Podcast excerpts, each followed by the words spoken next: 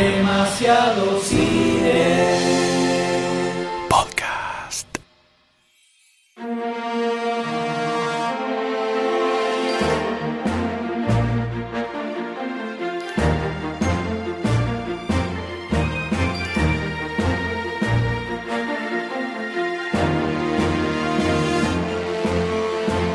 Hola a todos, bienvenidos a un nuevo episodio de Demasiado Cine Podcast. Continuando con este eh, estrepitoso y vertiginoso camino hacia los Oscars 2016 en caída libre. ¿Cómo le va, doctor D, aquí a mi derecha? ¿Qué tal, M? ¿Cómo anda? Estamos acá en compañía de quién? Doctor Sayos, y a mi derecha tengo a. El hombre de los pelos más grandes de Latinoamérica, Ghostek. Y alguien que empezó a hablar en este podcast, que lo tengo enfrente mío, y se llama. M, señores. Y siguiendo con todo este camino hacia el especial en vivo de los Oscars el 28 de febrero a partir de las 20 horas, demasiadocine.com. Vamos a estar transmitiendo en vivo, cubriendo toda la ceremonia hasta lo que dé. Si termina a las 5 de la mañana, Hasta las cinco. vamos Sí. a estar hasta las 5 de la mañana muriendo en vivo. Al otro día, Sí. paritarias, no vamos. Si mi jefe me está escuchando, el lunes no voy a trabajar, Esteban. Eh, llegaremos tarde en nuestros trabajos. No nos importa, No importa porque lo nada. más importante es el podcast. Sí, señores. carajo, y la Sí, gente. señor. ¡Vamos, carajo! ¡Vamos! ¡Vamos! ¡Vamos, Jennifer Lawrence! con esta cortina tan mágica que el, el- el episodio anterior nos olvidamos de decirlo, que de quién es, Doctor D. César Parker, que generosamente nos dio este tema, esta cortina, para la entrega de los Oscars 2015 que le hicimos en vivo. Y quedó como la cortina oficial de la cobertura de los Oscars de Demasiado Cine. Impresionante. Muy linda música, estos son los, ¿eh? uno de los los más grandes músicos de España. Por- señores. por De favor. hoy en día. Por favor. ¡Las hacemos unas Por favor. Y en este camino nos toca hablar de la mitad de las películas nominadas a Mejor Película, justamente. Qué locura, Donde- eh, eh, Eh, rejugado esto, eh. re novedoso, nadie se la veía venir. Y en este episodio vamos a hablar de las primeras cuatro, donde cada uno va a tomar una y la va a comentar y analizar y, y destripar totalmente. Desmenuzar. Al punto de que nadie va a poder creer lo que está escuchando. ¡Apagalo! ¡Apagalo! ¡No lo aguanto! Los gente a llorar en las casas. Le van a sacar los ojos, imagínate. Una, estos son- unos Oscars donde llegamos con todas las nominadas a mejor película estrenadas en el cine. Sí. que es algo que no siempre se da, pero en este caso sí, todas se pueden ir a ver al cine antes de la ceremonia del domingo 28. La primera de ellas, de las que vamos a hablar en este episodio, es The Big Short Opa. o La Gran Apuesta. Banks have conditioned us to trust them. What have we got from that?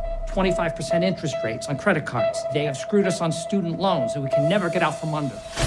When the banks committed the greatest fraud in U.S. history, No one is paying attention. It's unbelievable. four outsiders risked it all to take them down. We are going to make the big banks hurt. How can The banks let this happen. It's fueled by stupidity. But that's not stupidity, that's fraud. Tell me the difference between stupid and illegal, and I'll have my wife's brother arrested. Banks got greedy, and we can profit off of their stupidity. Do you have any idea what you're up against? We have to act now. So Mike Barry, who doesn't wear shoes, knows more than the federal government. Dr. Mike Barry, yes, he does. I worry about you. I'm fine. No, no, no, no. My cab, my cab, my cab. What do you My cab, schmuck. I love you, honey. I'll talk to you later. There's some shady stuff going down. God, this is intimate. I feel like I'm financially inside of you or something. Okay. If we're right, people lose homes, people lose jobs. The banks have more incentives than greed. You're wrong. We can do everything straight and still go broke. We need to go all in. The ratings agencies, the banks, the government, they're all asleep at the wheel. You think this is a game? This is a once in a lifetime deal. I'm thinking. Sometimes there's nothing you can do. It's scary. The banks defrauded the American people. Now we can kick them in the teeth. Okay, here we go. The Big Short. You target strippers with bad loans. And they're all cash rich. You're not going to be able to refinance. On all my loans, What do you mean all your loans? I have five houses and a condo. How much do you make a year? Es una película que está basada en una novela de Michael Lewis, que es el mismo que escribió Moneyball. Que la protagonizó también Brad Pitt. No sé si la recordaron. Sí, sí. Tiene una Generales. onda muy parecida. Tiene una onda muy parecida. Hace, hace muchos, muchos años, uno de mis podcasts de cabecera, que es This American Life. ¿Cómo? ¿No es demasiado cine? No.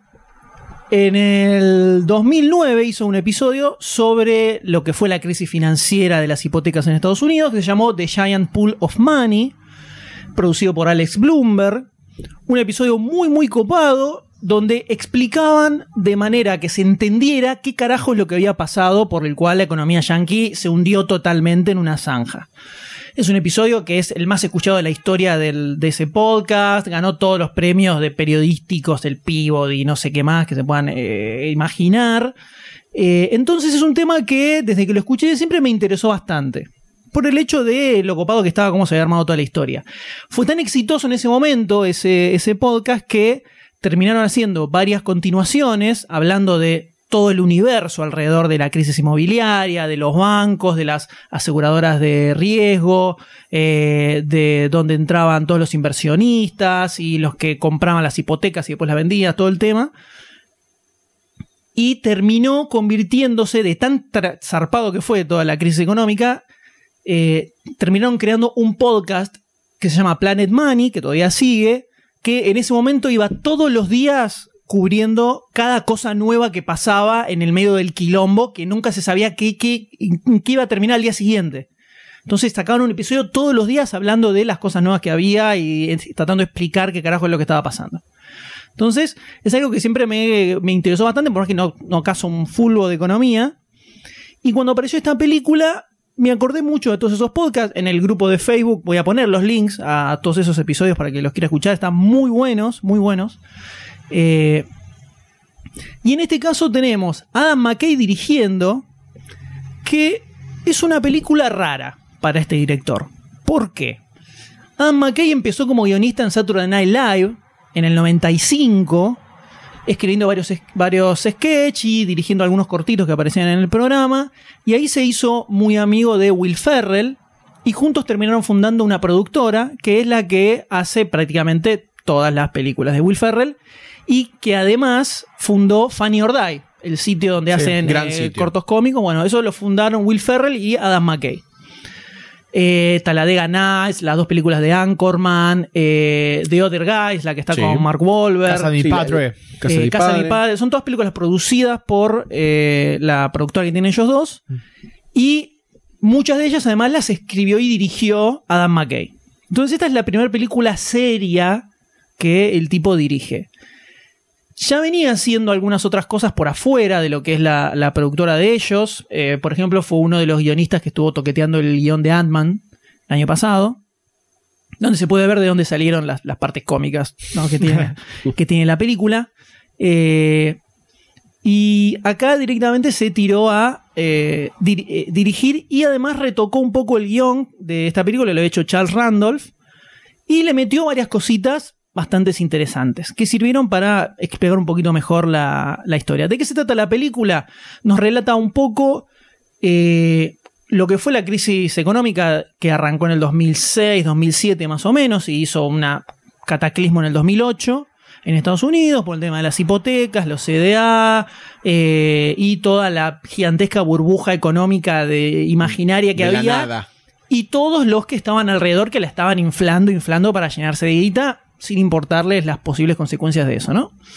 Eh, entonces es un tema bastante denso, bastante complicado de, relatar, sobre todo en una película, y creo que el principal logro que tiene es justamente el de lograr que se entienda. Por eso me, me hizo acordar mucho a estos podcasts que les dije, porque hay partes que casi parece que hubieran sacado las frases de ahí, de cómo te explican algunas cosas. Eh, entonces, transmite muy bien de qué se trató todo ese quilombo. Y también está esta sensación de apocalipsis que había, de que era el fin del mundo entre todos los, economistas yanquis, eh, de que ya está, se colapsó el universo, estamos en el horno todo. Después vino Estados Unidos, le dio una tortadita a los bancos, los banqueros se fueron todos de vacaciones y terminó todo bien. Pero era un momento en el, un momento en el que no sabían qué carajo es lo que iba a pasar. Eh, y eso creo que está bastante bien. Acá tuvo mucho que ver Adam McKay, que se le ocurrió algo muy copado, que es en el medio de la película, no voy a spoilear mucho, tampoco hay tanto para spoilear con esta película, pero se le ocurrió en el medio agarrar eh, famosos que aparecen y te explican alguna, cos- alguna cosa muy puntual de lo que fue ese quilombo. Por ejemplo, que son los CDA, que son esos bonos imaginarios que se armaban juntando miles y miles de hipotecas totalmente eh, ficcionales prácticamente. Entonces agarran y te explican eso. Después aparece otro famoso y te explica otra cosita. Como para focalizar, como para focalizar de la atención y que vos eh, logras entender bien ese concepto. Eso es algo que lo metió McKay. Y después también hay como una especie de. eh, tiene como un costado medio humorístico, pero sin ser una película en joda. O sea, es como que equilibra muy bien la seriedad del asunto con hacerla un poco sueltita, ¿viste? Para que vos la mires y no te quieras pegar un tiro a la media hora más o menos.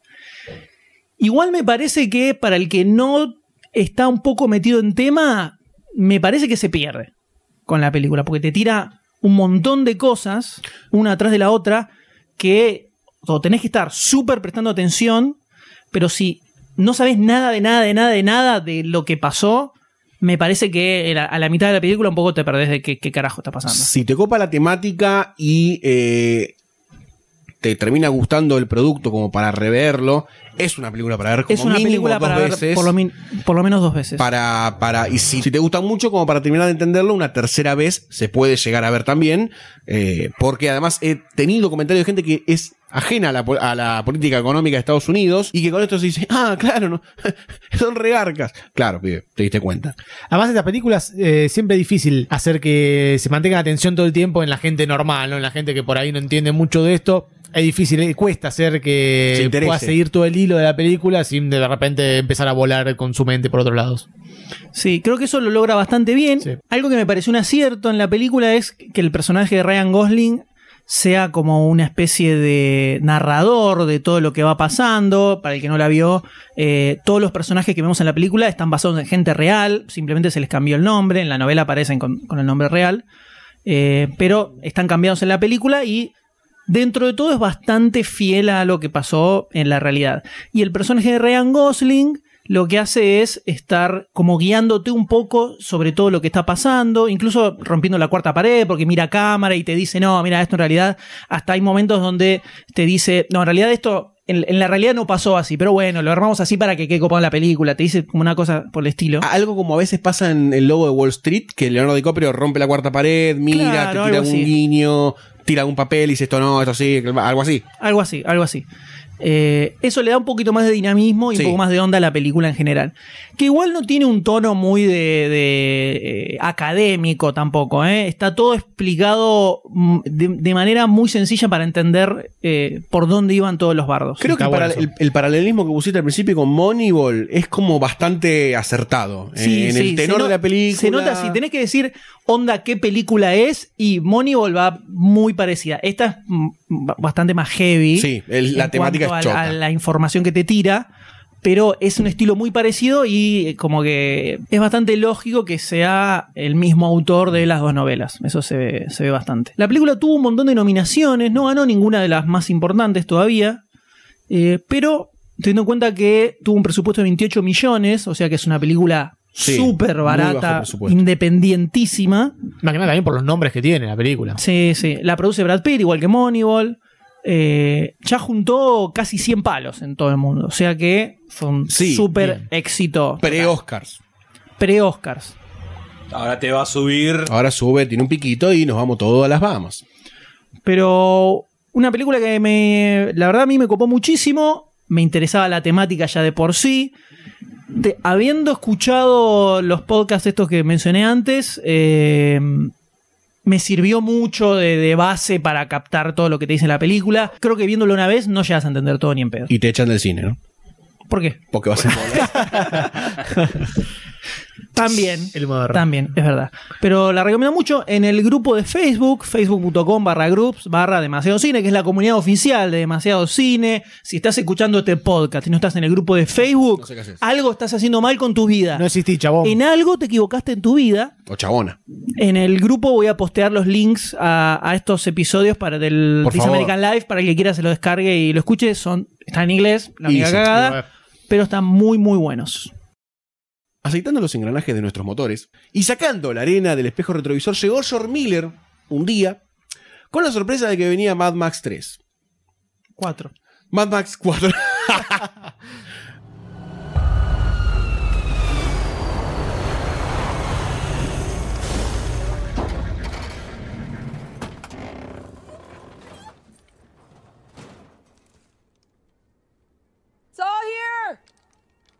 3,000 gallons of gasoline, just like you asked.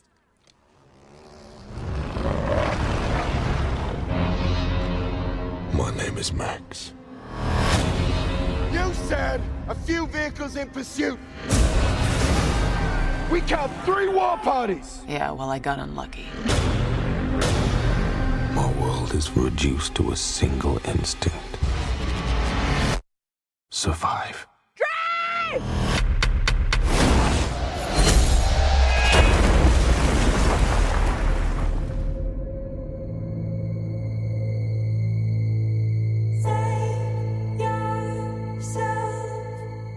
I exist in this wasteland, hunted by scavengers.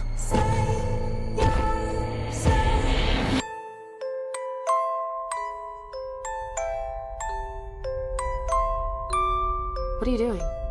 Praying. To who? Anyone that's listening.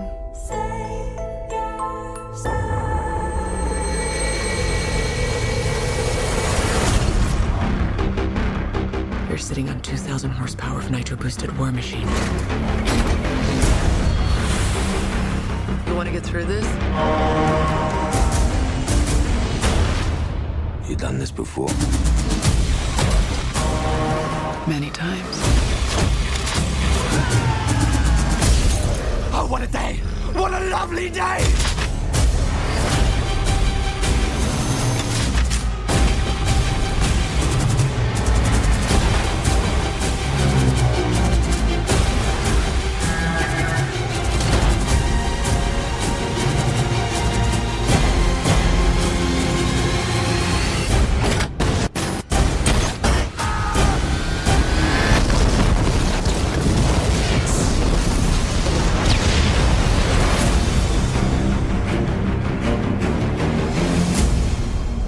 Mad Max 4. Fury Road, ¿no? Sería el apócope que acompañaría al Loco Max. ¿Todos esperábamos este regreso? No sé. No. La verdad que no. Pero fue una sorpresa. Realmente fue una sorpresa. Está Tom Hardy haciendo de Max. Y Charlize Theron haciendo de Furiosa, ¿no? Algo que no se vio en las otras Mad Max de tener una coprotagonista tan importante como Max. La 3, sí. Pero es más la machotona de todas. También. ¿La 3 es la de Tina Turner? La de Tina Turner. La de La de Thunderdome. Thunderdome. Tenemos esta obra de arte que a mí me gusta, me gusta destacar esto particularmente de esta película, eh, en donde la historia principal no va de la mano de Max, sino que va de la mano de Furiosa y su eh, intempestiva huida, en donde la historia se centraría principalmente en la interpretación de Charlize Theron.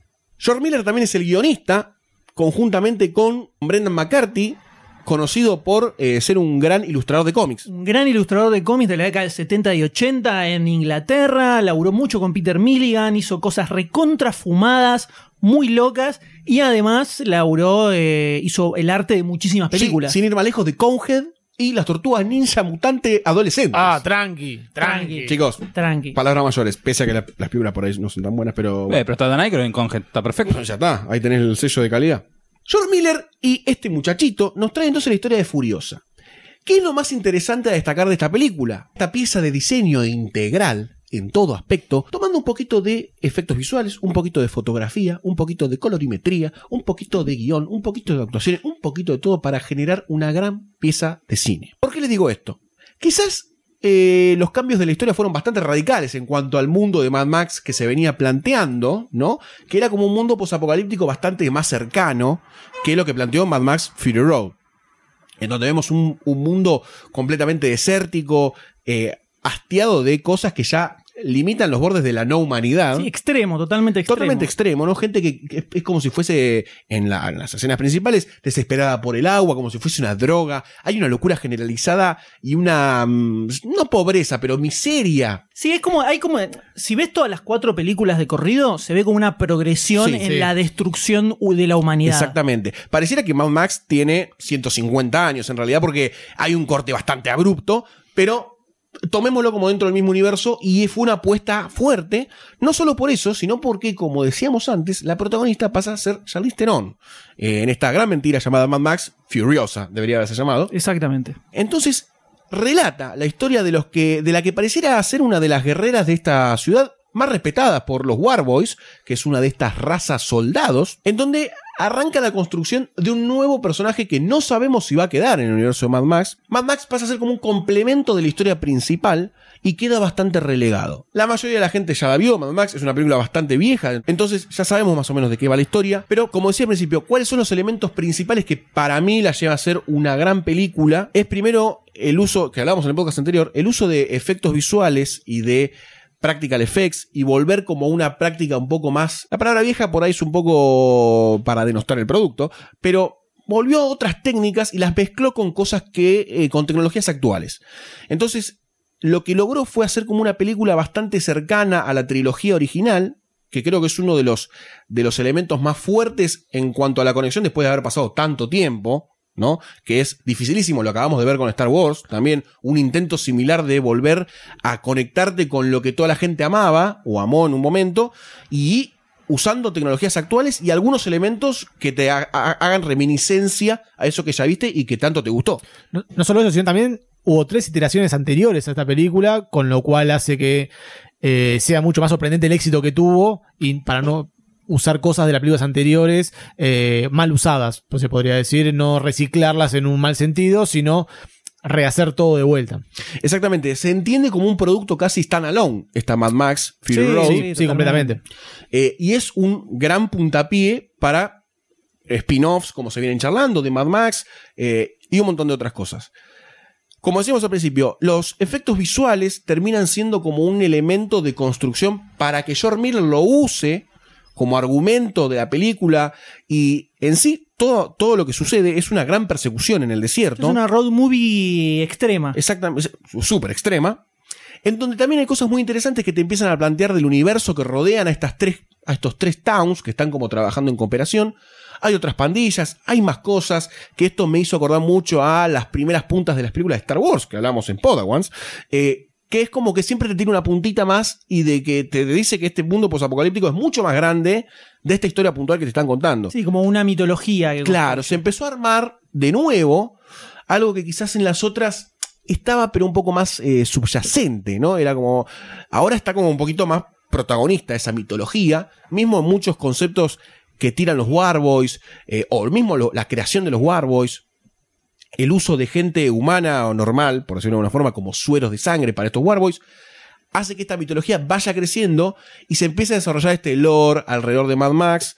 eh, y empiezan a salir juegos, empieza a ver como un mundo expandido, eh, empieza a ver cosas autóctonas de la película, como por ejemplo cuando los Warboys se van a tornar medios kamikazes, por decirlo de una forma. Cuando decían Witness Me, se pintaban los, los eh, dientes con un aerosol plateado como si fuese un cromado y hacían una como el acto de heroísmo guerrero más grande de su carrera y morían. Sí, se iban al Valhalla, esta Exactamente. mezcla montón de religiones. distintos mitos ju- todos juntos. Bueno, en, en muchos momentos de la película empiezan a decir cómo rezás y la otra persona decía de todas las formas.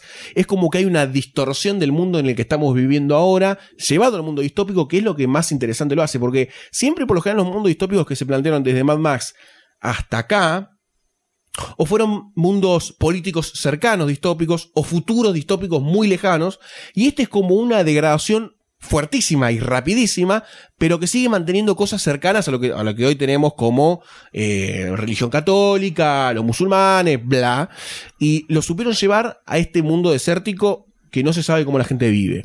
Con muchísimo salvajismo en la película, pero que no te genera ningún momento gore, ninguna situación así desagradable en serio. Eso es importante en la película, no solo porque denota como una, un cuidado del producto estético, de la fotografía, de los colores, de las escenas.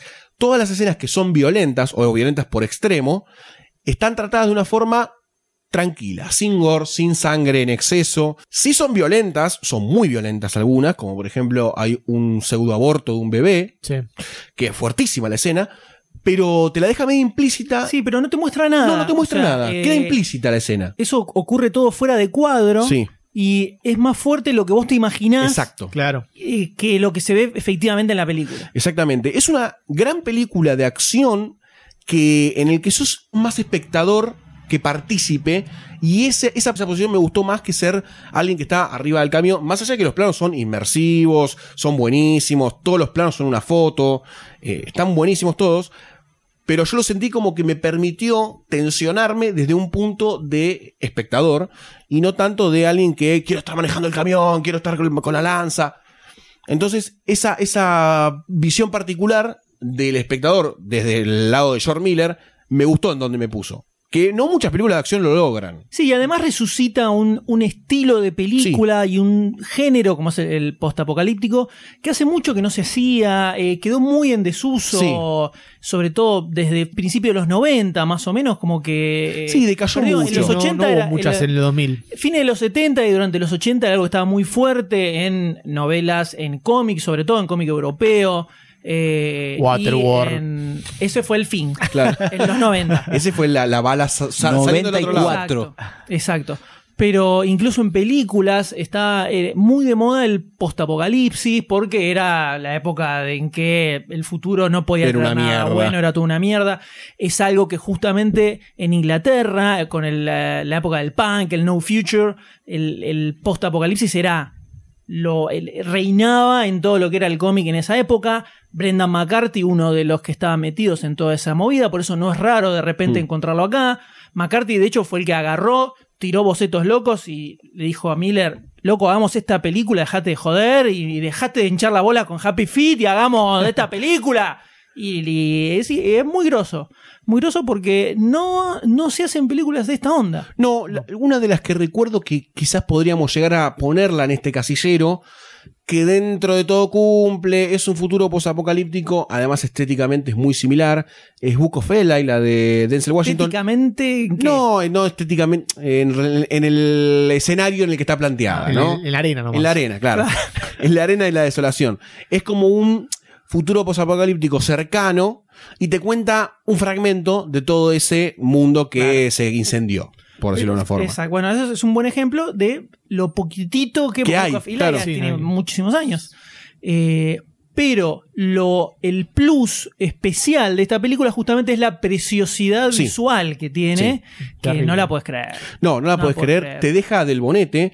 eh, y es una película que a mí me pareció muy raro este experimento que hice. La vi con mi señora, en el momento en que la tuve que ver para el podcast que grabamos hace tiempo atrás. Y ella la llegó a disfrutar. Y las escenas de violencia, más allá de que reconocía que había violencia, no le parecían tan chocantes. Sí, me pasó Para- lo mismo. Para un público genérico, por decir una forma eh, que no está acostumbrado quizás a ver películas tan puntuales de algo, como mundo posapocalíptico, desértico, con estética, bla, le gustó, la pudo disfrutar y me parece que eso es un trabajo a favor del uso de los elementos que usó George Miller para llegar a este producto, ¿no? Porque- Totalmente, sí, Ta- sí. También lo que tiene la película es que todo el tiempo están pasando cosas. Sí, sí, es indetenible. Es constante, es constante. Lo cual hace súper entretenida eh, para cualquier tipo de público.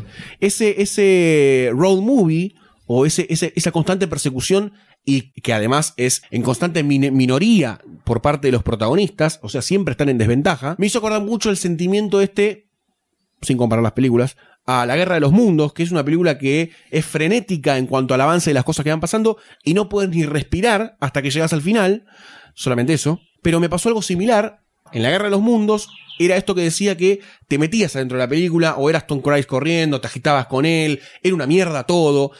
Y acá podés hacer un corte, poner una pantalla y verla y ser más un espectador. Creo que ese es uno de los logros principales de la película y que sea una pieza de diseño integral en cuanto a la fotografía, al sonido. Es una de las películas en donde notás que la banda de sonido está sincronizada con la imagen a un punto milimétrico y eso hace que la experiencia se realce a un, a un punto que hacía rato que no veía en una película que tiene poco contenido moral, ético o de reflexión. si Sí, se no es una llamar, película que va a estar moralina. nominada como mejor guion, Ni en pedo. claramente. Ni en pedo. Es una película que está vacía de eso. Las actuaciones. Tampoco vacía. Bueno, porque tiene, tiene varias ideas muy interesantes. Sí, obvio. Pero la historia es.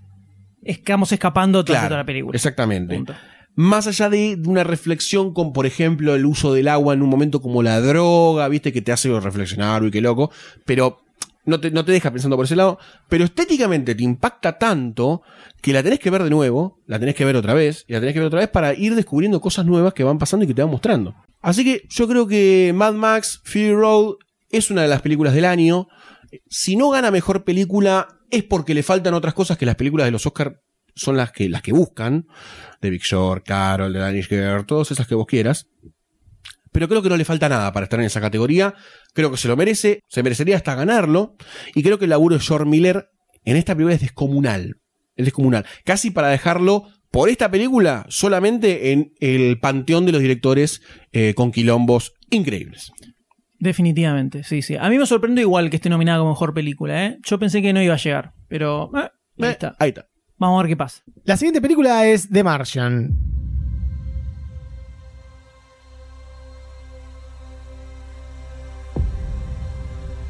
I guarantee you that at some point, everything's gonna go south on you. Ready? And you're gonna say, this is it.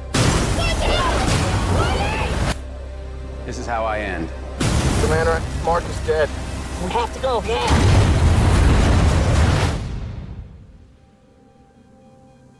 Now you can either accept that, or you can get to work. This will come as quite a shock to my crewmates. And to NASA. And to the entire world. But I'm still alive. Surprise. Here's the rub. It's gonna be four years for another mission to reach me. And I'm gonna have designed to last 31 days. So I gotta make water and grow food on a planet where nothing grows.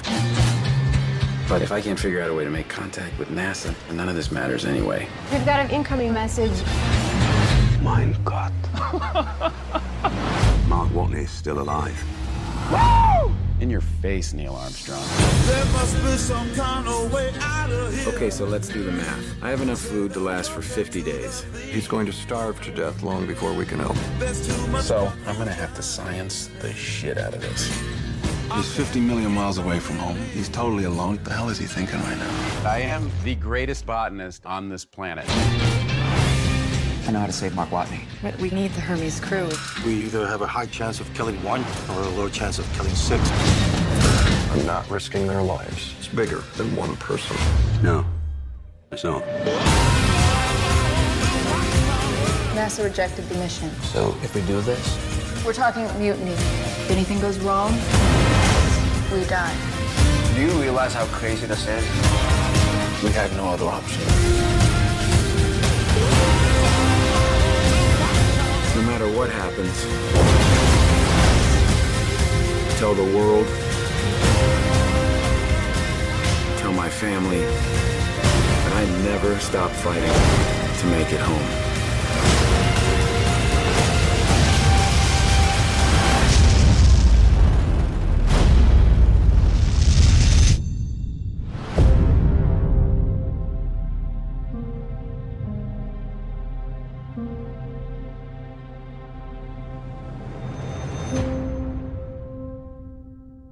Acá se conoció como El Rescate, en otros países como Misión Marte, Rescate, Misión Rescate. Eh, una película basada en un libro, el libro de Andy Weir del 2011, eh, también llamado The Martian. Es el segundo libro que hizo el flaco este y la repegó porque fue bestseller. En el 2013 la agarró Fox. eh, ya empezó a tirar, ya de ahí empezaron a tirar nombres, empezó a hablar de Ridley Scott. eh, y un montón de actores, empezó a nombrar a Matt Damon, pero quedaba todo como medio así, no se mostraba mucho. Hubo un tráiler hace un par de, meses ya, que el tráiler parecía que mostraba demasiado, pero en realidad no, no era tan así. Bueno, como dije, la película la, está dirigida por Ridley Scott. Ridley Scott viene en un momento medio raro de su, de su carrera. Tiene, no, no tiene tantos pum para arriba, tantas cosas copadas que está haciendo. Está haciendo Exodus, Prometheus, por ejemplo. No tiene películas que la rompen, que no es el caso de esta película, que la verdad que es excelente, en mi humilde opinión. Por eso me parece raro que no haya estado nominado para mejor director. Sí, raro. Sí. La historia es media simplona en un principio. Es lo que te muestra el tráiler, básicamente. Eh, hay una misión a Marte en 2030 y pico. Eh, la misión tenía que durar, no sé, 30 40 días. De repente hay una tormenta de arena. Tienen que salir de Marte. Salen, en medio de la tormenta uno queda herido, según la, la- la- la información ahí, es como que queda medio muerto. Entonces dicen, bueno, no tenemos que ir. Ya lo dan por muerto y sale de la nave para volver a la Tierra de Marte. El tema es que el tipo no estaba muerto y eh, se encuentra en esta situación de que tiene que sobrevivir durante X cantidad de años, cuatro años, hasta que llegue la próxima misión, que él piensa que va a ser la próxima misión, en un, en un planeta desolado, como en Marte, que no hay nada, en una de las primeras misiones a Marte, con lo que dejaron ahí en esta, en esta misión que se hizo. Este astronauta es Matt Damon, que hace una actuación excelente. Todo el tiempo está haciendo, para explicar lo que va haciendo un poco, eh, hace videoblogs, hace, habla a la cámara, eh, va comentando lo que está haciendo, habla mucho tiempo solo y se ve como en ese, en ese tiempo que está solo en el, planeta, eh, entrega una actuación muy, muy interesante. Se, vos llegas a sentir cariño por el tipo, llegas a, a entenderlo. Eh, si bien no tiene una actitud tan eh, derrotista, el, chabón siempre está para arriba eh, tratando de, de levantarla. Tiene varios altibajos en este momento, pero eh, está muy bien. Eso es el planeta Marte. Del lado de la Tierra hay actuaciones excelentes también, porque están todos en, en la NASA, ya dado, lo dan por muerto, hasta que bueno, pasan unas ciertas situaciones, y que lo encuentran y bla bla bla, empieza, ahí arranca la película. Tenemos actuaciones de Jeff Daniels, que es el director de la NASA, una excelente actuación. Eh, John Bean, haciendo de un director así de- del, del proyecto. Chiwetel Ejiofor, que la rompió, la rompió. Y después dentro de la nave, también que está volviendo a la Tierra, está la capitana Jessica Chastain, Michael Peña también. ahí. La, lo que tiene la película que toca mucho el tema de, de la ciencia, pero que no es ciencia, es como una, una especie de pseudociencia. Pero todo el tiempo, esta pseudociencia que, que va hablando te, te hace creer más la película, te hace interiorizarte más y todo lo que está pasando te lo crees. Todo lo que, todo lo que hace el tipo para sobrevivir en Marte, vos te lo crees. Todo lo que hace en la Tierra para, para tratar de rescatarlo, vos te lo crees. Y lo que sufre también esta película, hacer una película de rescate, es el tema de que sabés que el protagonista no se va a morir los primeros tres cuartos de película prácticamente. Entonces le saca un poco de, de esa tensión al, al principio. Pero igual eh, tiene mucho momento de comedia, tiene poco drama, yo pega un poco más de drama en toda la película, tiene muchos momentos donde te reías, hace comentarios, hace chistes sobre piratas espaciales, por ejemplo, en un momento muy, muy interesante. Sí, la música que te había quedado de, de el tema de la música es muy, claro, el tema es muy, muy copado porque usa algo así a los Guardianes de la Galaxia que quedaron ahí en el, en la base, quedaron unos, unos discos de los 70, que era música que escuchaba uno de los, de los integrantes de la misión. La capitana. La capitana. Y entonces toda la, toda la película está abordada con esa música de banda de los 60, onda de los 70, que yo, de David Bowie, Donna Summer, eh, ABBA, es un montón de, de- de esa, de ese color de los 70 de que, que alimenta la película bien con el aspecto de la música. A todo el mundo le cae bien la música de los 70, ¿no? Música Sí, disco. música disco, exactamente. El guion lo escribió Drew Goddard, que no lo van a ubicar seguramente, pero es el que hizo Cabin in the Woods. No sé si se acuerdan, una Uh, gran uh, película, buena una gran película. película. Entonces, eh, creo que todos esos toques cómicos que se ven y la onda un poco más suelta que tiene la película es muy del estilo que tiene el, el- el tipo para escribir, que originalmente le iba a dirigir, pero en el medio Sony le, le dijo si quería dirigir la película de los Sinister Six. No. Y el tipo dijo, dale. Y después Sony se la mandó a guardar y dijo, no, se quiso La, matar. la zanahoria, le mostró la zanahoria. Oso. Y ahí entró Ridley Scott para dirigir la película. Ridley Scott is in the house. A mí me resultó una película muy poco Ridley Scottiana. No sé bien por qué, pero no, no sé si tal vez a, a Scott lo tengo, en- lo tengo más con películas un poco más serias. Tipo Eh, Black Hawk Down, una cosa sí, así. una cosa así. Eh, me pareció como muy light, en el buen sentido, de que no es, no tenés ni una, no es ni hard science, No. ni es un drama pesado, sino que es como- una película que te la ves y, y te la ves tranca, en ningún momento se te hace larga ni nada. Y dura dos horas. y Dura dos pico. horas y pico. Y no, no, no le encontré como cosas muy características de Riley Scott. Sí me copó mucho cómo mantuvieron la tensión durante toda la película. Está muy bien manejada todo el tiempo. Que aparezca el Pathfinder ahí en el medio para comunicarse. Sí. Está muy bueno. La película es larga, pero todo el tiempo están pasando cosas. Sí, Uno, sí. Al final de la película hice como un ejercicio mental para ver qué parte podía sacarle y que, porque me parecían dos horas de 20 que se pasaron de toque. Nada, sí. Y no se me no, no llevaba nada, no llevaba ningún momento porque eran todos o momentos divertidos o momentos que o de tensión o que se embocaban en un descubrimiento que hacía Matt Damon ahí en Marte como para seguir sobreviviendo. Así que por ese lado me pareció excelente. Para el final igual hay un momento de tensión extremo. Sí, que estás como, ay, estás, Sí. acá estás", sí. Ay, ay, Sí, ¿qué sí, sí. pasa? Que está muy bien manejado, muy muy bien bien, hecho, muy manejado. Además, eh, tiene algo tensionante ya per se la idea de estar en Marte y que te separe de la muerte una, una, una filmina. Bueno, al ver la película, yo pensé, me me vinieron dos películas solamente. Tenés Apolo 13, donde desde la Tierra le están dando instrucciones a la tripulación de Apolo 13, del 97, si no me equivoco, 96. Acá es igual. Le dan instrucciones. Y otra película que también me vino a la mente, que es muy fresca, es muy reciente, es Gravedad. Donde también está, en este caso Sandra Bullock, solo en el espacio, en este caso Matt Damon en Marte, tratando de sobrevivir. Es como que juntan esas dos películas acá y genera la eh, está esa tensión que por ese lado digo, no le veo el lado cómico, lo veo más como película dramática. Lo veo más como la fusión de estas dos películas y es como que te lleva a sentirte más, no identificado, pero por sentir más afecto con el personaje de Matt Damon por todo lo que le está pasando. Con respecto a lo que decías de Apolo 13, el libro ya de. El libro de Andy Weir lo decían como que era una mezcla entre Apolo 13 y Náufrago. Y esto se ve que copó a todos los, los productores para hacer una buena película con esto. Bueno, la NASA estuvo muy metida en la película eh, para tratar de que todo fuera lo más eh, realista, entre comillas, la, posible. la película que más metida estuvo. También se nota el contraste que hay, por ejemplo, con Interstellar y con Gravity. En Interstellar está una hard science eh, hardcore mal. Y en este, acá hicieron como más light, justamente con lo que decía lo- las video- los videoblogs que graba. Perdón, ¿hardcore en qué sentido? En que se manda direc- dimensiones y tiempos espaciales. Pero eso no es que te- te- hardcore, eso es- parte No, para nosotros. explica-. No, pero te, te- te tira. Conceptos eh, conceptos de cómo Sí. funcionan los agujeros negros, Bueno, tiempo claro. atrás para adelante, la relatividad del tiempo según la gravedad. No, no me joder. Acá como que tipo planta papa y vos te crees que está plantando papa en Marte y va. Plantaron papa posta, ¿eh? ¿En Marte? No, en Ah. el set de filmación donde hicieron la Boludo. película.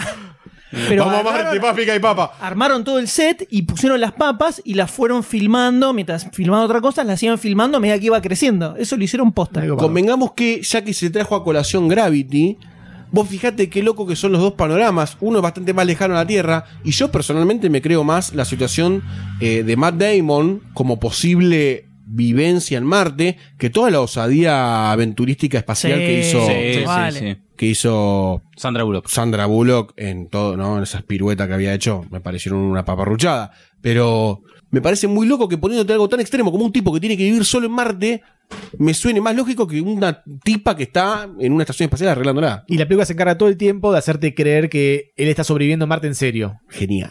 Se muestra, bueno, no, no es Matt Damon, pero se muestra como que se va degradando el cuerpo, va quedando más flaquito, más barbudo. Eso te va mostrando todo a lo largo de la película. Sí, está bueno. Y aparte me pasaba también que en muchas veces me, me sentía como qué haría yo en esa situación. Sí. Como que me transmitió mucho eso la Morís película. por inútil, boludo. Ya lo sé. Pero bueno, cuando planta la papa dije, ah, eso lo puedo hacer. Eso sé cómo Hacete, hacete- la hacete el cálculo del oxígeno. Hacete el cálculo del oxígeno, eso lo puedes hacer. re- Respiro no dos. Murió. Voy a ver cuánto oxígeno necesito para respirar. Yo no puedo ni curarme, no puedo ni sacarme del pedazo de antena de, de- del traje. Me muero ahí, me muero ahí en Marte. Ya fue, tengo una antena. Fin. ¿Dónde está la muerte? Director Sayus. Protagonista Sayus. Si me quedo así duro, seguro se sale solo. Corte el esqueleto de Sayus ah, con la antena clavada. Pero bueno, igual bien elegida me parece para estar como no- Sí. nominada, ¿no? Sí. Una película muy, muy copada. You've been selected for a mission which you are not to discuss with anyone outside of this room. We are engaged in a war with the Soviet Union. This war does not for the moment involve men at arms, it involves information.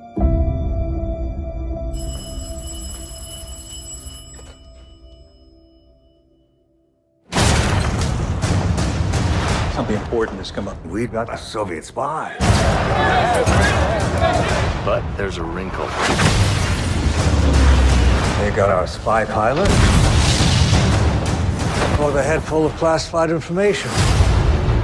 The Russians want their man back before he cracks. We want you to negotiate the swap. I'm an insurance lawyer. I'm not sure I want to pick that up. Are you good at what you do? This will be a first for the both of us. You should be careful. I'm talking to you about the security of your country. Why aren't we hanging him? He's a spy! You're asking me to violate the Constitution. Do you know how people will look at us? The family of a man trying to free a traitor? Everyone deserves a defense. Every person matters.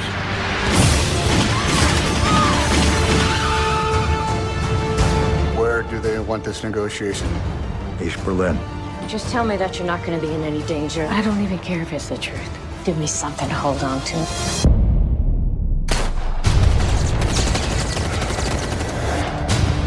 We need to have the conversation our governments can't. People in my country consider this an act of war. You can call it what you want. Let's be clear. Nobody is safe. We're in a battle for civilization. The Constitution, it's what makes us Americans. Shouldn't we show our enemies who we are? Things have started to fall apart. Is this your position or your government's? Is there any outcome here where I'm not either detained or shot? Do we need to worry about you? No! What's the move when you don't know what the game is? The next mistake our countries make could be the last one. Puente de espías. La nueva película de Steven Spielberg donde relata hechos basados en historias reales, donde tenemos a un abogado, James Donovan, interpretado por Tom Hanks, que lo llaman a defender a un espía ruso, un supuesto espía ruso. Paralelamente tenemos en, la Unión Soviética un hecho real también, donde derriban a un avión, un U-2 espía, piloteado por Gary Powers, el cual estaba obviamente sacando fotografías a lo largo de la Unión Soviética, le pegan un corchazo, cae. Los soviéticos lo llevan a un juicio, se da a conocer en los Estados Unidos y contratan a este abogado para que llegue a un acuerdo para hacer un intercambio de prisioneros. Todo esto basado en un hecho real que ocurrió a principios de los 60. Lo loco de todo esto que el supuesto espía ruso, Rudolf Abel, era en la, en la vida real era catalogado como un espía, era de terror el chabón. Todo lo que hacía metía la pata. Obviamente por algo lo habrán apresado. Al tipo lo enganchan por otro espía que tenía una monedita. Esa monedita, la de la película, la, la monedita donde tiene el machete. El chabón, el espía este, no Rudolf, va a pagar, va a comprar un diario y lo paga con la monedita. Canillita va con la moneda, se le cae, se le abre y se ve que es de algo de un espía. Se lo da al FBI, el FBI empieza a investigar, investigar, investigar, y ahí es cuando cazan en, en el 53 a este Abel. Eh, a Rudolf Abel, lo empiezan a seguir, ah, mira, guarda con este, este anda metido en algo. Hasta el 57 nunca pudieron saber qué es lo que decía ese papelito, hasta que agarraron a otro espía ruso, o sea, durante cuatro años no pudieron de- O sea, decodificar. estuvieron cuatro años siguiéndolo. Siguiéndolo, pero sin decodificar qué tenía ese papelito. Lo pudieron decodificar, siguieron investigando hasta que finalmente lo cazan este Rudolf. En acá entra Donovan, interpretado por Tom Hanks, para defenderlo ante los Estados Unidos. Casi como una, una defensa de mentiritas. Era Sí, la lo toman como así, pero la aposta es que a Donovan se puso, le dijeron, hacelo para, para demostrar que nosotros también defendemos a los rusos, pero el chabón se puso la camiseta y lo, lo defendió posta, lo defendió posta. ¿Eso es, ¿Eso es real que el tipo tomó esa postura? Sí, ¿O sí, es, sí. o es para real. las películas más, de propaganda? No, no, es, es real hasta el punto que en la parte donde habla Donovan ante la Corte Suprema, Tom Hanks dice el texto tal cual lo dijo el Donovan original, viste que en esa época estaban los mecanógrafos, que lo pasaban todo a... ¿Es un caso público? ¿Era Sí, sí, conocido sí, en ese sí, momento? sí, sí, o sí, era- sí, sí. De hecho, esa, el, el caso ese del avión que, que, que se cayó en, en terreno ruso, incluso llegó acá. Yo eh, estaba viendo la película con mi suegro y dice que se acuerda de chico de haber visto ese caso de, que del el espía yankee que había quedado, que estaba en el avión y que había caído, sido derribado por los rusos y que había todo un quilombo diplomático recontra zarpado. Esa es la diferencia, como que los yankees, al hacerle el juicio a este Abel, lo hicieron diciendo, miren lo que hacen los rusos, pero nosotros lo vamos a encarcelar, vamos a hacer esto. Y del lado soviético le hicieron el juicio más populoso, más, más estruendoso, más amarillista, para demostrar ante el mundo, porque eh, Estados Unidos era como que lo hacía dentro de su casa. Eh, la Unión Soviética, haciéndose de lado un poco los pobrecitos, era miren lo que hace la competencia, los yanquis contra nosotros, que somos unos humildes trabajadores. Ya que lo mencionas, cuando vi la película, noté como que cuando se trató de la óptica del juicio de los rusos al espía estadounidense, en la película por lo menos, el público norteamericano de la situación del espía ruso no era tan consciente de, de lo que estaba pasando en la Unión Soviética con este espía estadounidense. Porque si no, mm, siendo una película de Spielberg, me pareciera lógico ver eh, alguna, algún tipo de reacción del, del- de la plebe, de la gente diciendo, che, pará, en la Unión Soviética lo metieron preso, no lo mataron. Porque la gente lo quería matar al espía soviético. Me pareció raro eso, que no, no sé si fue real. Bueno, igual en la Unión Soviética, esto es posta, te llevaban a juicio y te mandaban a Siberia. a- Siberia, lo, lo que harías así que podías estar, era lo mismo que la muerte, o, o te morías trabajando porque algo te pasaba. Igual en, el, en la realidad, este chabón, el eh, Gary Powers, el público norteamericano lo odiaba totalmente porque el chabón se dejó capturar En de lugar de suicidarse Claro. y estaba re- y para ellos estaba revelándole todos los secretos a los rusos y en la, en la, re- en la vida real era un tipo totalmente odiado por el pueblo norteamericano. Creo que por eso tampoco hacen, no, hacen mucho foco Mucho en ese. Que también lo dice Tom Hanks. O sea, Claro. Rudolf Abel es el tipo más odiado, yo soy el segundo por defenderlo y el tercero es Gary Power por Exacto. eso. Precisamente porque se dejó ap- atrapar. Claro, no podían dejarlo como tan estúpidos a los norteamericanos, ¿no? Promedio. O sea, estúpido de acá, estúpido de allá, no. estúpido de acá, son todos estúpidos. Esta historia originalmente Gregory Peck la, que- la quiso llevar al cine en el 65. Él interpretando a Donovan y Alec Guinness interpretando a Rudolph. Pero la MGM dijo: No, bajemos un poquito los paños porque estamos en plena Guerra Fría. Recién pasó la bahía de cochinos, viste, en Cuba. Entonces, No da. no, no, No da. da. Entonces quedó cajoneado hasta que. Hasta que hay quilombo con los musulmanes y no se siente tanto lo de los rusos. Exacto. Acá a Donovan lo muestran como que es un abogado que de la nada lo llaman a defender. Pero el tipo ya estaba medio metido en todo esto. Fue un. Antes de la CIA existía otra agencia gubernamental, la OSS, no me pidas la sigla, que actuó durante la Segunda Guerra Mundial. Y el flaco estaba metido ahí como a consejero, iba metido también en otras operaciones. Entonces fue como que ya lo tenían casado, no es como que. Ah, No fue así, eh. Sinceramente, cuando empecé a ver la película, esperaba ver algo tipo El Topo, la película con Sí. Gary Goldman, eh, Tiki Taylor Solerman, algo así. Spy. del 2012. Pensaba ver algo así, es como una película de espías medio al estilo setentoso, que es como un toque, un toque lentón, que lo hablamos en un podcast que es como que me hacía, en su momento lo comenté, me hacía acordar las películas de espías que miraba de Michael Caine de los 70, que tenía como esa, esa lentitud, ese estilo. Esperaba ver eso, pero no, es como que obviamente es más fluida, está a tono del 2015. Está buena, pero me defraudó. Yo esperaba ver otra, otra dinámica, esperaba ver eso. No sé por qué Sí, no esperaba ver esa lentitud. No es tanto sobre espía, sobre espionaje como parecía en un principio. Me es más sobre abogacía internacional que... Es más sobre negociación, que es interesante igual. Toda la, toda la, primera secuencia que tiene la película, que es cuando lo, lo agarran a Abel, toda esa secuencia me pareció increíble. Prácticamente muda toda esa escena y cómo lo van siguiendo, cómo está filmada. Ahí se nota la, la muñeca de Spielberg para contarte una historia que es fenomenal. Y toda la parte de la negociación de Tom Hanks con los rusos y con los alemanes y viendo que no, que se agarran al otro pibe también y dónde hacemos el intercambio, que lo hacemos acá, lo hacemos allá, toda esa parte me copó. Pero después hay otra mitad de película que es medio como la nada, toda la parte del juicio me, me aburrió bastante. Sí, sí, a mí lo que me pasó fue que hubo saltos temporales muy rap, muy grandes en la Sí, película. es un problema que tiene la película. y dejaron, dejaron muchas cosas en el medio como a tu conclusión o, a- o ya fue, deducilo vos como se te cante el orto. Y en el medio está Tom Hanks haciéndose el abogado.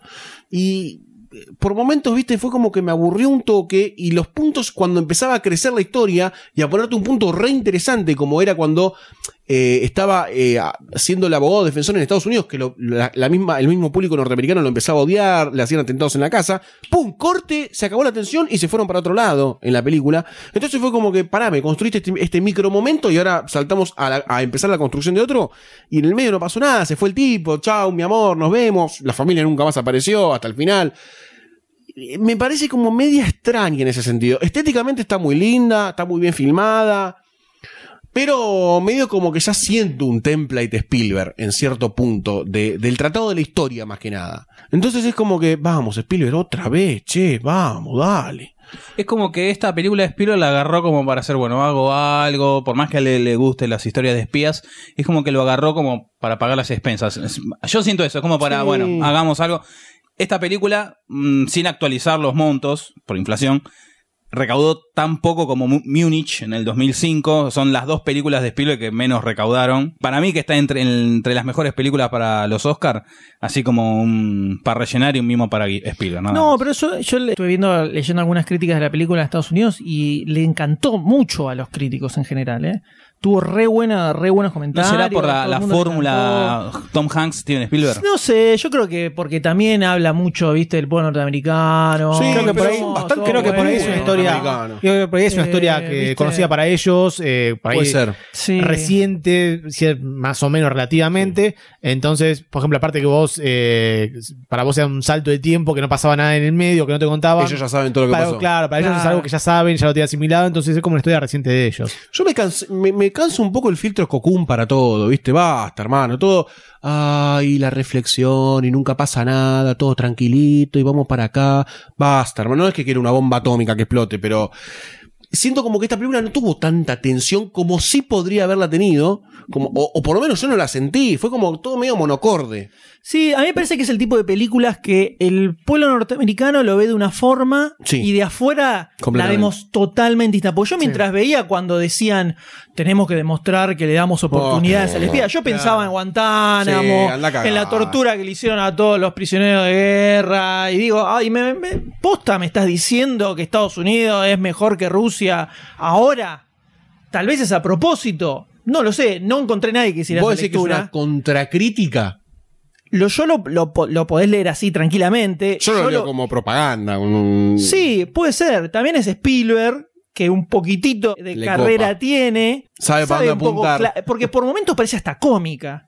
Sí. Cuando te muestra sí. que ve cómo matan a los chabones que quieren cruzar el muro y después está en Estados Unidos y ve los niños boludo. saltando, Sí, no. decís, Claro, contraste- pará, no es mucho. Demasiado. A mí por momentos me parece muy extrema y me puse a pensar, viste, tal vez lo podemos ver como el lugar donde te quiere generar una contraposición al momento en el que se decía Estados Unidos es mejor que Rusia que tortura a los prisioneros y ahora... estás en- Tanto pensamiento de Yo te lo no le tiro, pensémoslo, pensémoslo un poquito, qué sé yo, ya que estamos grabando un podcast, te la tiro así como te tiro la puntita. No sé qué pensará el público oyente sobre eso. Va a tener que opinar. La historia también tan pro yankee por lo que me cuentan no es por el tema de que tenía todo lo, lo Sí, que es decían muy- ustedes. Es re pro Es yankee. re pro yankee. Y con el tema de que Los querían- yankees son los más buenos y los rusos son los más No, malos. y además sí. lo peor es que, que a mí esto es lo que más me sacó, fue que en la película te muestran el mismo caso en la Unión Soviética y ellos hacen todo mal. Sí, sí. Y Estados Unidos hace todo Lo bien. torturan. Claro, entonces es como va. Y acá al Ah, espía, te- al espía ruso no le hicieron nada. Le dijeron, ¿vas a contarnos todo lo que hacías? No. Por- por favor, Bueno, claro. bueno, está bien, listo. Bien. van poniendo Así. esas comparaciones Ah, constantemente. es una boludez. Es, Ah. Ya estamos grandes. Ya No, está, el público está grande. Igual creo que lo, lo que más te genera esa extremicidad es Tom Hanks. Sí, también. Tom Hanks en el papel de Terminal. soy el buen americano. Imagínate cualquier otro actor haciendo ese papel Y te cambia completamente. Y la película cambia mucho. Me hace acordar al el videito en joda de Jimmy Kimmel, que era Movie de Movie, algo así, que era como el tráiler de Todas las películas todos Tom los Hanks. clichés, no, todos los clichés de las películas, y uno era Tom Hanks, presidente, cyborg, que sale a defender al país eh, destruyendo a todos los enemigos. O sea, me, me acordaba todo el tiempo de eso y digo, es como el chiste del chiste del recontra chiste. Entonces, por ese lado es como muy extremo. Sí, muy yo- extremo. yo creo está re bien sí, filmada, está está, re bien narrada toda la historia, eh, todo, todo eso perfecto, como se- no se puede esperar otra cosa de Spielberg, por supuesto. Pero de ahí a. Para mí no daba para nominarla ni No, en pedo para a mí mejor tampoco. película, ni en pedo. Para mí tampoco. no da ni en pedo. Yo creo que ya Tom Hanks está entrando en una parte de la carrera en donde tiene que deslumbrar como actor de reparto. No, tiene que Durísimo, hacer de. ¿eh? Tiene que hacer de violador de menores, una cosa así. Como, Tiene que cambiar. Tiene que como hacer Robin Williams. Robin Williams en una época. Sí. O hacer otra cosa. ¿Le da el no sé. porte para cambiar tanto? Y yo qué sé. Ya creo que Hizo- no. es que eh. hizo bastante. Yo Tenés el no. drama extremo con Filadelfia. Pero eso es drama. Drama él, él está, extremo. habla- él está hablando de. Por eso, eh, pero te estoy diciendo, tiene comedia, Tom drama, Hanks romance siempre- no, y sí, te puede las meter. comedias de Tom Hanks son como, ay, comedia con moralina. O hacer de- Chupame las pelotas. Hacer de policía corrupto. Claro, ¿viste? una cosa así. Algo así. Ent- Entonces, yo me sentí un poquito defraudado con la película. Yo esperaba bastante más. O sea, creo que esperaba una película de espías grosa y no es eso. Aparte ya el afiche te lo vende. Yo dije, cuando lanzaron el afiche dije, uy, esto está Puente buenísimo. de espías. Sí, la palabra espías en el título. ya está. Puente, espías. Terrible. Eh. No. No puede fallar y falló. Entonces podría ser una película recomendable para aquel que le gusta Law and Order, Criminal Intent y algo y algo de espías. Sí. Y que tenga un corazón, un corazón muy yankee. Y Puede quiera ser. mucho a Tom Hanks. Es- esta película es para Bush. Es una película para ver envuelto en tu bandera norteamericana. Con Choco. Con Coca-Cola. marshmallows. y- Con tu balde de, de, de, McDonald's. pata- de patitas. Diciendo- America, fuck yeah. ¿Cuándo Kentucky se, va a Fried Chicken. present- ¿Cuándo se va a presentar a presidente Tom Hanks? Eso. Yo me, me saco la ciudadanía y lo voto. Entonces, yo les pregunto, de las cuatro películas de las que hablamos en este momento, ¿cuál les parece más copada? De las cuatro que hablamos. De Martian. en- Está jodido. en- Sí. De Martian, Mad Max, The Big Short y Puente de Espías. Yo tomo la, la posta y digo Mad Max. Mad Max fue la película que me entretuvo de pe a pa. Y me queda todavía en el recuerdo. De estas cuatro, creo que la más poderosa es Mad Max. Pero tengo muchas ganas eh, de ver The Martian, porque no la vi todavía. Eh, me, me intriga mucho cómo resolvieron el tema de vivir en Marte. Me, me- me parece muy copada la idea. Sí, yo me quedo con Mad Max también. Y Doctor D. Yo rompo el estandarte que ustedes levantaron y le pongo a The Martian. Le gustó Matt Damon, te has enamorado. Pero bueno, de esta forma finalizamos con esta primera parte del recuento de los nominados a mejor película de los Oscars. La semana que viene van a estar las otras cuatro películas. Increíble. Y todo esto lleva a una desembocadura total y absoluta que es el domingo 28 de febrero a las 20 horas demasiadocine.com donde vamos Sí. a tener la cobertura en vivo de los Oscars, señores, con chat. Vamos, Vamos. a hacer todos juntos, borrachos, hablando de los escotes que aparecen en la alfombra roja y de lo aburrida que es la ceremonia. Y Goldstein va a decir anécdotas Sí, cacales. una y anécdota cacal hacer- que incluye manija, tacos, cruzar una avenida y un 147 abarrotado de gente. Un travesti en Rivadavia. de la media de la facultad. Ese es muy sencillo. Muy sencillo. 8 de la mañana, churro, garco, media, una media sola, eh, vuelta a casa. Eso fue un teaser de lo que se viene. es el teaser. Goldstein y su caca. Próximamente en Demasiado Cine. Pasen también por el grupo de Facebook, soy.com barra Sí. groups Groups. barra demasiado cine. La mejor comunidad de internet de la eh, hemisferio norte de Loma del Mirador. Absolutamente, donde sigue el debate y voy a poner los links de los episodios de podcast que les comenté sobre la crisis económica norteamericana que tanto le interesa al eh, cinéfilo Y promedio. el Dr. Va a subir unos links de cómo plantar papa en tu patio. En tu patio, sí, sí. Sin tierra, con caca solamente. Impresionante, señores. Impresionante. No hay forma de despedirnos de este episodio que no sea con un enorme aplauso, señores. ¡Ay, qué lindo! Adiós, Ayus. Adiós, doctor D. Adiós, Goldstein. Adiós, M. Chao a todos, señores. Nos vemos la semana que viene.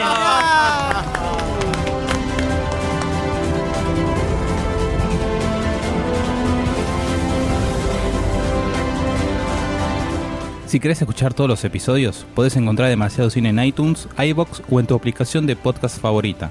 Y si no te querés perder el debate completo de este episodio, entra a demasiadocine.com o a la comunidad de Facebook en facebook.com barra groups barra demasiado cine.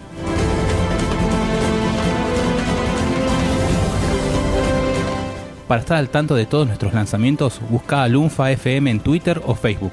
O si no, entra a nuestro sitio web lunfa.fm, donde vas a encontrar un montón de podcasts increíbles. Como por ejemplo 1982, dedicado íntegramente a toda la música que nos perdimos ese año.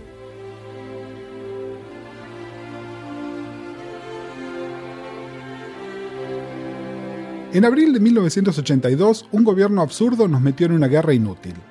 A las dificultades y el retraso que ya históricamente teníamos para enterarnos de las novedades musicales, se sumó una censura explícita a la música cantada en inglés. Este podcast busca recuperar qué pasó ese año y nos perdimos. El año de la explosión post-punk, del new pop. El año que comenzaron los 80 tales como los pensamos hoy. Esto es 1982.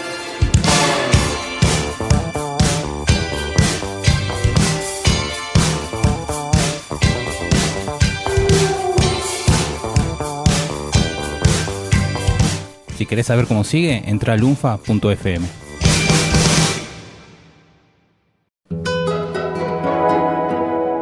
Lunfa.